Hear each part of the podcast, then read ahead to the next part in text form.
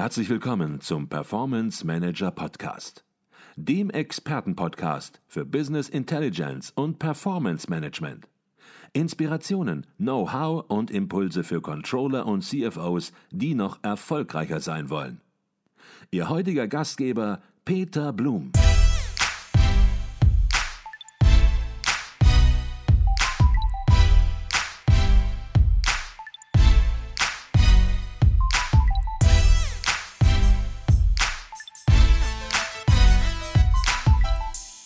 Viele, ja. die unseren Podcast hören und das Thema Verhandeln hören, Verhandlungsführung hören, die sagen, gab es da nicht schon mal was? Gab es da nicht sogar schon mal einen Klassiker, ich glaube 1983 erschienen? Das Harvard-Konzept findet man immer noch in jeder Buchhandlung, Untertitel sachgerecht verhandeln, erfolgreich verhandeln. Und du hast dich natürlich auch damit auseinandergesetzt, das ist klar. Ja, klar. Vielleicht willst du kurz etwas dazu sagen, ähm, ja. das einordnen ähm, und wie viel Harvard-Konzept steckt in deinen Ideen der Verhandlungsführung, respektive was hast du draufgesetzt? Genau, so ist es draufgesetzt. Also in meiner Verhandlungsführung steckt 100% Harvard. Mhm. Ähm, insofern, als es bei Harvard um grundsätzlich vier Prinzipien oder Säulen geht. Ähm, die erste ist, oder wir brauchen das gar nicht im Detail, glaube ich, durchgehen. Mhm. Ähm, es steckt 100% Harvard mit drin, weil ich setze ja nicht auf der grünen Wiese auf mit meinen Methoden. Ja? Also es wäre äh, fahrlässig und unprofessionell, sondern ich habe mir natürlich angeschaut über die Jahre, was gibt es da draußen schon weltweit und da gab es sehr wenig, äh, leider. Aber Harvard ist natürlich ein ganz wichtiger Aspekt. Harvard liefert hauptsächlich das, was es zu tun gilt. Aber das Wie genau kriegen wir bei Harvard nicht. Mhm. Und das ist das, wofür ich immer antrete. Nicht nur das, was es zu wissen gilt, sondern das Wie genau. Speziell, wenn es um Preisverhandlungen geht, was ja meine Expertise ist, da ist Harvard auch wiederum gut. Aber wenn wir jetzt beim Einkäufer sitzen, der sagt sein Sprüchlein auf, du hast es ja gesagt, ja, also wir würden gerne mit Ihnen zusammenarbeiten, aber jetzt habe ich drei weitere Angebote vorliegen, da muss ich Ihnen leider sagen, preislich müssen sich deutlich bewegen, was kann, was können Sie am Preis noch machen? In der Situation, sagt uns jetzt Harvard, ja, jetzt wollen wir Win-Wins erzielen. Da sagt jeder innerlich, ja, und nickt es auch ab, aber äh, äh, äh, was sage ich jetzt? Was mache ich jetzt? Und da gehe ich eben über Harvard hinaus und liefere das Wie genau. Mhm. Und ähm, du sagst, es ist immer noch in den Bibliotheken, ja, und auch zu Recht, weil ich finde die Erfahrung gerade im Vertriebs- oder im Business-Kontext allgemein, da lehrt die Erfahrung nur, was wirklich gut ist, wird alt. Ähm, und auch in meinen zweitägigen Trainings ist immer auch ein Teil, zwar jetzt nicht äh, intensiv, aber zwei, zweieinhalb Stunden, alles, was wir von Harvard lernen. Mhm. Für all diejenigen, die Harvard noch nicht kennen oder sagen, boah, das habe ich vor fünf Jahren gemacht, erinnere mich nicht mehr. Ähm, eine der ganz wichtigen Aspekte ist immer hart in der Sache und gleichzeitig weich zum Menschen. Das mhm. liefert Harvard auch, aber im Wie genau, naja, und das ist eben ganz wichtig. Wenn wir jetzt anders verhandeln, egal auf welcher Seite des Tisches, dann nimmt es unser Gegenüber zunächst einmal als unangenehm wahr. Also der Einkäufer, der bisher gewohnt war, dass der Vertriebler halt umfällt. Oder auch der Geschäftsführer, der halt als Anbieter, Repräsentant seines Unternehmens äh, auf der anderen Seite des Verhandlungstisches sitzt. Der Einkäufer kennt es, so haben wir ihn ja konditioniert all die Jahre, dass wenn er nur hart genug fordert, dass wir dann umfallen. Wenn mhm. wir das nicht mehr tun, weil wir eben mit den neuen Prinzipien jetzt denken und handeln, dann ist es für den erst einmal unangenehm. Also wenn wir in der Sache hart sind und nicht seinem Wunsch gleich folgen, müssen wir umso mehr auf der Beziehungsebene, also wie wir mit ihm umgehen, umso weicher sein. Ähm, und das ist das, was wir bei, bei Harvard vom, vom Grundsatz her gelernt haben. Das waren die ersten, die uns das gegeben haben. Und das ist das, was ich den Leuten auch an die Hand lege, wenn sie meine, mit meinen Methoden arbeiten. Dann nimmt es die Gegenseite im Inhalt hart wahr. Mhm. Und je härter wir im Inhalt sind, umso weicher müssen wir zum Menschen auf der Beziehungsebene sein. Mhm. Also ich höre raus, wer das Buch noch nicht gelesen hat oder wer es inzwischen vergessen hat, Durchaus ein lesenswertes Buch. Dort ist die Grundlage entsprechend gegeben, aber wer dann genau wissen will, wie es geht, wie man es umsetzt, ja, der muss sich ein bisschen bei dir orientieren und soll sich dein Buch angucken oder jetzt weiter zuhören, ähm, wie man das konkret macht. Ähm, ich komme zurück also, auf die zentrale Frage, die du genannt ja. hattest, die über jeder Preisverhandlung steht, nämlich die einzige Frage, würde mein Rabatt etwas an der Entscheidung des Kunden ändern? Und wir hatten zwei Situationen herausgearbeitet, ähm, wo der Rabatt überhaupt nichts ändert, weil ja überhaupt nicht gekauft wird oder die Entscheidung schon gefallen ist, so hattest du es gesagt. Genau, er kauft eh zu unserem Preis, genau. Genau. Jetzt ist natürlich die entscheidende Frage, woran erkenne ich, dass die Entscheidung schon gefallen ist? Du sagst, und das ist auch eine deiner Thesen zu Preisverhandlungen, wenn es um den Preis geht, dann gilt, Kunden lügen oder wer das nicht so hart haben möchte, Kunden blöffen. Und das ist vielleicht auch die Einkauferaufgabe, an der Stelle natürlich zu blöffen. Und wenn das so ja. ist, dann möchten wir natürlich erkennen an Verhaltensweisen, äh, ja, woraus kann ich ableiten, vielleicht auch zielsicher ableiten an der Stelle, dass der Einkäufer blufft? Ja, sage ich dir sehr gerne.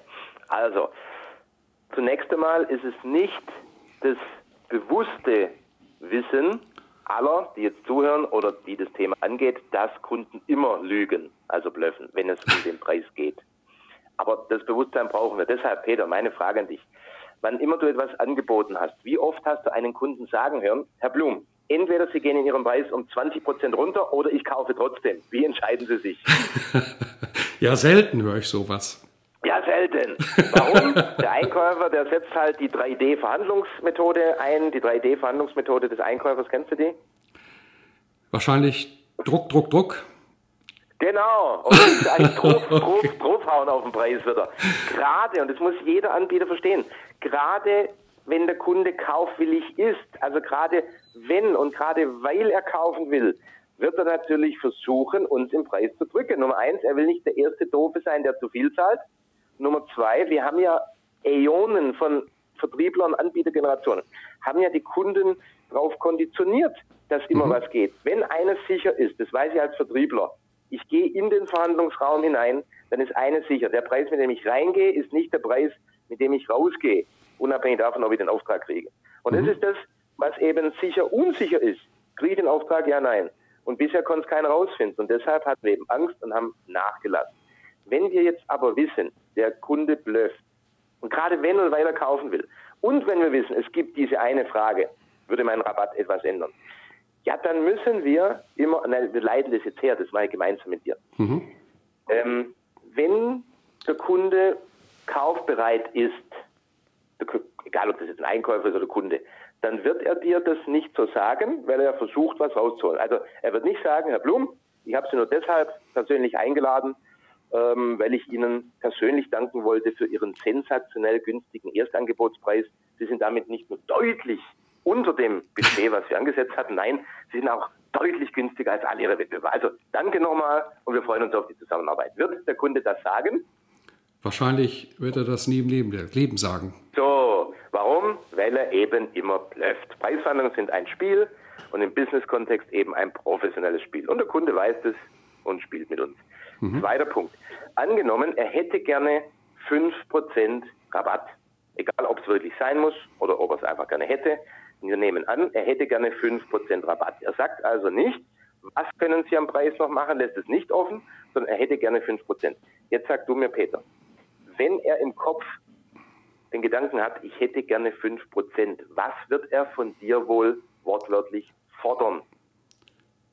Er wird wahrscheinlich nicht 5% sagen, weil dann sollte er spätestens äh, seinen Job wechseln, sondern er wird 10% sagen oder mehr. genau.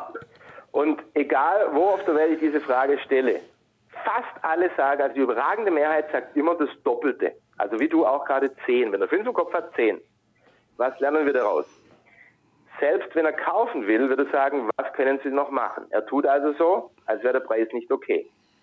Er lügt also. Wenn er mit einer absoluten Forderung kommt, angenommen, wir müssten uns wirklich 5% bewegen. Also angenommen, er würde zum Angebotspreis nicht kaufen, 5% Rabatt müssen sein, dann kriegen wir den Auftrag dann wird er aber nie 5%, die er wirklich will, fordern, sondern immer deutlich mehr. Was heißt das? Kunden blöffen immer, wenn es um den Preis geht. Selbst wenn wir uns faktisch tatsächlich bewegen müssen, liegen sie immer noch, nämlich in der Höhe der absoluten Forderung. Und wenn das jetzt unser neues Bewusstsein ist, ja, wie reagieren wir denn dann auf jede Forderung eines Kunden? Oder anders gesagt, wenn der Kunde gerne fünf hätte und dann zehn fordert, heißt das, du weißt, dass er weiß, dass er das, was er fordert, eh nicht kriegt. Nochmal. Mhm. Er hat fünf im Kopf und fordert zehn. Das heißt, du weißt, dass er weiß, dass er das, was er fordert, nicht kriegt. Würde er nämlich denken, dass er das, was er fordert, kriegt, würde er denken, dass er das, was er fordert, auch wirklich kriegt. Was würde er dann fordern, wenn er gerne fünf hätte? Eben fünf Prozent. Mhm. Wenn er denken würde, dass er das kriegt, was er fordert, dann würde er, wenn er fünf Prozent will, fünf Prozent fordern. Okay, verstanden, ja. Aber wir wissen, er fordert immer zehn, also deutlich mehr als das, was er eigentlich will. Und dahinter steckt die Logik, er weiß selbst, dass er das, was er fordert, nicht kriegt. Mhm. Ich gehe einen Schritt weiter. Du weißt, dass er weiß, dass er das, was er nicht, äh, Entschuldigung, du weißt, dass er weiß, dass er das, was er fordert, eben nicht kriegt. Und jetzt sollte es jedem auch einfach fallen, meine Frage zu beantworten. Wenn wir all das wissen, dass Kunden blöffen und er sogar selber weiß, dass er das, was er fordert, nicht kriegt, was ist dann die einzig richtige, logische und künftige Antwort auf jede Rabattforderung erst einmal? Dass wir sie wir so nicht gewähren, nicht natürlich. Genau, wir sagen erst einmal nein. Wir senden keine Rabattsignale. Wir geben keinen Rabatt, weil wir erst einmal durch professionelle Preisverhandlungen klären müssen, würde mein Rabatt überhaupt etwas ändern. Und weil wir zudem wissen, Kunden lügen zunächst eh immer entweder total oder zumindest noch in der absoluten Höhe ihrer Forderung, müssen wir förmlich Nein sagen, weil jedes Nachlassen wäre jetzt unprofessionell und mhm. in den allermeisten Fällen verschenktes Geld. Deshalb ich glaube, was in deinem Reaktion, Beispiel auch was in deinem Beispiel auch schon sehr gut rüberkommt, ist, wenn der Einkäufer 5% will und 10% fordert, dann glaube ich, sind viele Verkäufer häufig so unterwegs, sehr schnell reflexartig, dass die sagen, dann lass es uns in der Mitte probieren und lass uns 7,5% nehmen. Und sind sich nicht bewusst, mhm. dass im Grunde diese genau. 7,5 schon ja mindestens zweieinhalb zu viel sind, wenn nicht sogar mehr. So ist es. Absolut. Und das ist nicht nur eine Vermutung, sondern wie gesagt, ich mache das ja seit über elf Jahren mit Tausenden von Leuten auf beiden Seiten des Verhandlungstisches, natürlich primär Vertrieb. Und wenn es Unternehmen jetzt vielfach in ganz vielen Situationen gelingt, sogar ihre Erstangebotspreise durchzusetzen, dann allein können wir schon davon ableiten, wie viel sie bisher faktisch wirklich verschenkt haben. Mhm. Lass uns sogar noch mal ein Schrittchen weitergehen, weil du sagst sogar in 80 Prozent aller Kaufentscheidungen im Business- und mhm. To-Business-Bereich, da geht's gar nicht um den Preis. Ähm, du hast das auch ähm, selbst erfahren und in Studien ist das auch intensiv untersucht. Wenn das so ist, dass es in 80 Prozent der Kaufentscheidungen im B2B-Bereich tatsächlich nicht um den Preis geht, das nicht das relevante Entscheidungskriterium ist. Tim, was ist dann entscheidend an der Stelle? Wenn wir ganz tief gehen, dann ist es nur eine Sache und das ist ein Gefühl. Okay.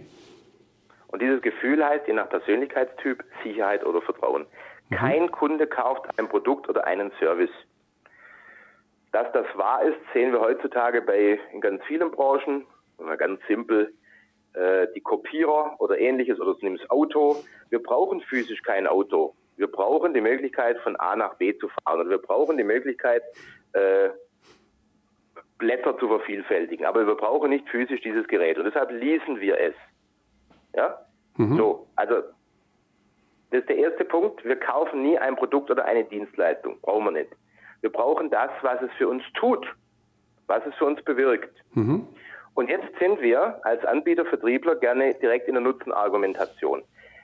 Da ist jetzt per se nichts Falsches dran. Wenn wir aber verstehen, dass Menschen hochemotionale Wesen sind und der Businessmensch Peter ist mhm. der gleiche Mensch aus Fleisch und Blut wie der Peter privat, hat vielleicht ein anderes Rollenverständnis, aber ist der gleiche Mensch mit den gleichen psychologischen Prinzipien, die im Hintergrund greifen, dann trifft der Peter immer die Entscheidung auf Basis eines Gefühls, auch wenn er ein nach Disc oder Insights tiefblauer Typ ist, dann will er Sicherheit. Und selbst der mhm. Blaue, wo immer alle sagen, ja, der ist ja äh, unemotional, da zählt ja rein die Ratio. Nein, der hat genauso Emotionen wie alle anderen. Die Amplituden sind noch nicht so stark. Und was will der Blaue? Im Kern Sicherheit. Und er gewinnt eben die Sicherheit über die Datenlage. Aber jeder Mensch, egal wie er strukturiert ist, trifft jedwede Entscheidung, das wissen wir auch aus der Hirnphysiologie ähm, und Forschungen, die jetzt auch gar nicht mehr so neu sind, jeder Mensch trifft jedwede Entscheidung immer emotional und rechtfertigt seine emotional getroffene Entscheidung im Nachgang rational. Mhm. Und dieser erste Impuls der emotionalen Entscheidung ist für viele Menschen nicht bewusst. Sie merken es also gar nicht, dass sie emotional die Entscheidung getroffen haben. Und der erste bewusste Gedanke ist dann ein rational, deshalb denken sie, sie seien rationale Entscheider. Wir wissen, das ist nicht wahr. Mhm. Wenn das so ist, dann müssen wir natürlich immer das Gefühl der Sicherheit und des Vertrauens adressieren. Und wenn es uns gelingt, Nummer eins, mit dem Entscheider, der Entscheider ist per, per Definition der, der alleine theoretisch entscheiden könnte. Warum? Weil er nicht nur Budget hat, wie der Fachbereich oder wie der Einkäufer, sondern weil er das Budget macht. Er hat also die Hoheit über das Budget und kann es zusätzlich machen. Wenn wir an den Entscheider verkaufen oder mit Entscheidern verhandeln, dann gilt, wann immer wir mit Entscheidern verhandeln, richtet sich das Budget nach seiner Entscheidung.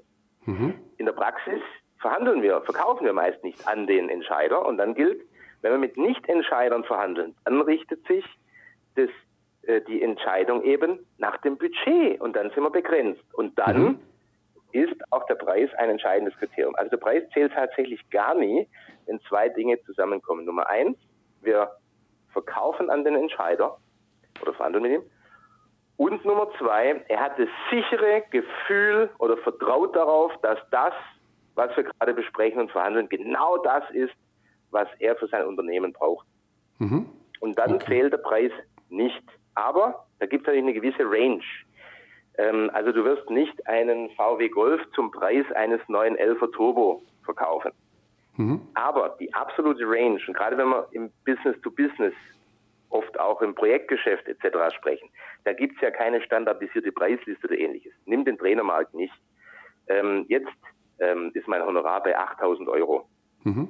Und der durchschnittliche Vertriebstrainings- oder Trainerpreis, Honorar pro Tag, liegt so bei 15, 1700 Euro.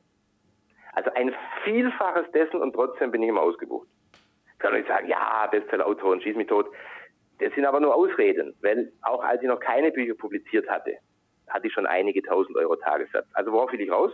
Wenn wir unseren Job gut machen, eben nicht unseren Abschluss, unser Produkt und seine Features in den Vordergrund stellen, sondern den Menschen und dort eben das Gefühl adressieren. Dann, wenn dazu kommt, dass wir mit dem Entscheider dann auch sprechen, dann können wir unglaublich andere Preise erzielen, weit über dem, was bisher möglich war, und dann zählt der Preis tatsächlich nicht. Okay. Wir hatten eben schon darüber gesprochen, dass Verkäufer häufig betriebswirtschaftlich möglicherweise nicht stark genug sind und nicht verstehen, dass Rabatte ja, sich überproportional das Ergebnis äh, auswirken und durchschlagen. Jetzt ist deine Empfehlung relativ statt absolut verhandeln. Ähm, hat ja. das was mit diesem Thema zu tun, Tim? Was meinst du damit genau? Also, ähm, relativ bedeutet, oder anders gesagt, das ist ähm, eine meiner drei Verhandlungsmethoden, das relative statt absolute Verhandeln. Das setzen wir aber erst ein, wenn wir durch die Mauertestfrage, das ist die Methode, mit der jeder Verhandler immer 100% rausfindet, blöfft mein Gegenüber ja oder nein. Erst wenn wir herausgefunden haben, ja, ich muss mich bewegen, dann erst setzen wir das ein. Das ist ganz wichtig fürs Verständnis für alle, die zuhören. Sonst denken die, dass ich das propagiere, was da draußen in der Praxis läuft. Nein, das, was ich gleich sage, setzen wir nur in den Fällen ein, wo wir herausgefunden haben durch professionelle Preisverhandlungsführung, wir müssen uns bewegen. Und dort machen viele eben den Fehler, dass sie eine absolute Zahl nennen. Zum Beispiel, ja gut, aber 5 Prozent, also viel mehr geht dort nicht. 5 Prozent ist eine absolute Zahl. Also Prozentzahl sagen wir für gewöhnlich, das ist keine absolute Zahl, aber rein wo eine Ziffer steht, ist in meiner Definition eine absolute Aussage. Relativ wäre offen. Wo müssten wir hin? Was ist Ihr Target Price? Was haben Sie sich vorgestellt? Das wäre relativ. Wir lassen es also offen. Wichtig ist, der, der zuerst eine Zahl nennt, schneidet sich Chancen ab. Warum? Mhm. Was heißt das? Wenn ich jetzt sage, mehr als 5% gehen nicht, passieren zwei Dinge. Nummer eins, der von uns in der Vergangenheit konditionierte Einkäufer weiß, die erstgenannte Zahl ist nie die letzte. Das heißt, bei 5 wird es nicht bleiben. Problem Nummer eins. Problem mhm. Nummer zwei, vielleicht hätten ja, also wir haben herausgefunden, wir müssen uns bewegen, das immer. Aber vielleicht hätten ja 2% Rabatt gereicht. Haben wir gerade 3 Prozentpunkte verschenkt. Vielleicht hätten ja 4 gereicht. Haben wir immer noch 1 Prozentpunkt verschenkt. Ohne Notwendigkeit. Und deshalb empfehle ich dringend, relativ und nicht mit der absoluten Zahl zu verhandeln, weil wer absolute Zahlen nennt, schneidet sich Chancen ab. Letzter Gedanke, das gilt natürlich auch umgekehrt für den Einkäufer. Schlechtes Einkaufsverhandeln ist, den Anbieter, den Lieferanten damit zu konfrontieren, zu sagen, also Sie müssen sich schon mindestens um 8% bewegen, sonst wird das nichts. Jetzt kriegt der Einkäufer keine 9, keine 10, keine 11, keine 12 etc. Prozent Rabatt mehr. Warum? Weil er selber 8 ins Spiel gebracht hat. Und die Freunde des Ankerns, Anchoring, die da draußen immer noch die absolute Mehrheit stellen, da sage ich, da zeigt die Praxis eben, dass das Ankern in den wenigsten Fällen wirklich hilft. Da ist meine Aussage, wer sich mit absoluten Zahlen in die Verhandlung stürzt, schneidet sich tendenziell Chancen ab. Und deshalb relativ, also offen mit der Frage, wo können wir uns einigen, was haben Sie sich vorgestellt, den anderen kommen lassen. Den anderen mit einer absoluten Zahl kommen lassen.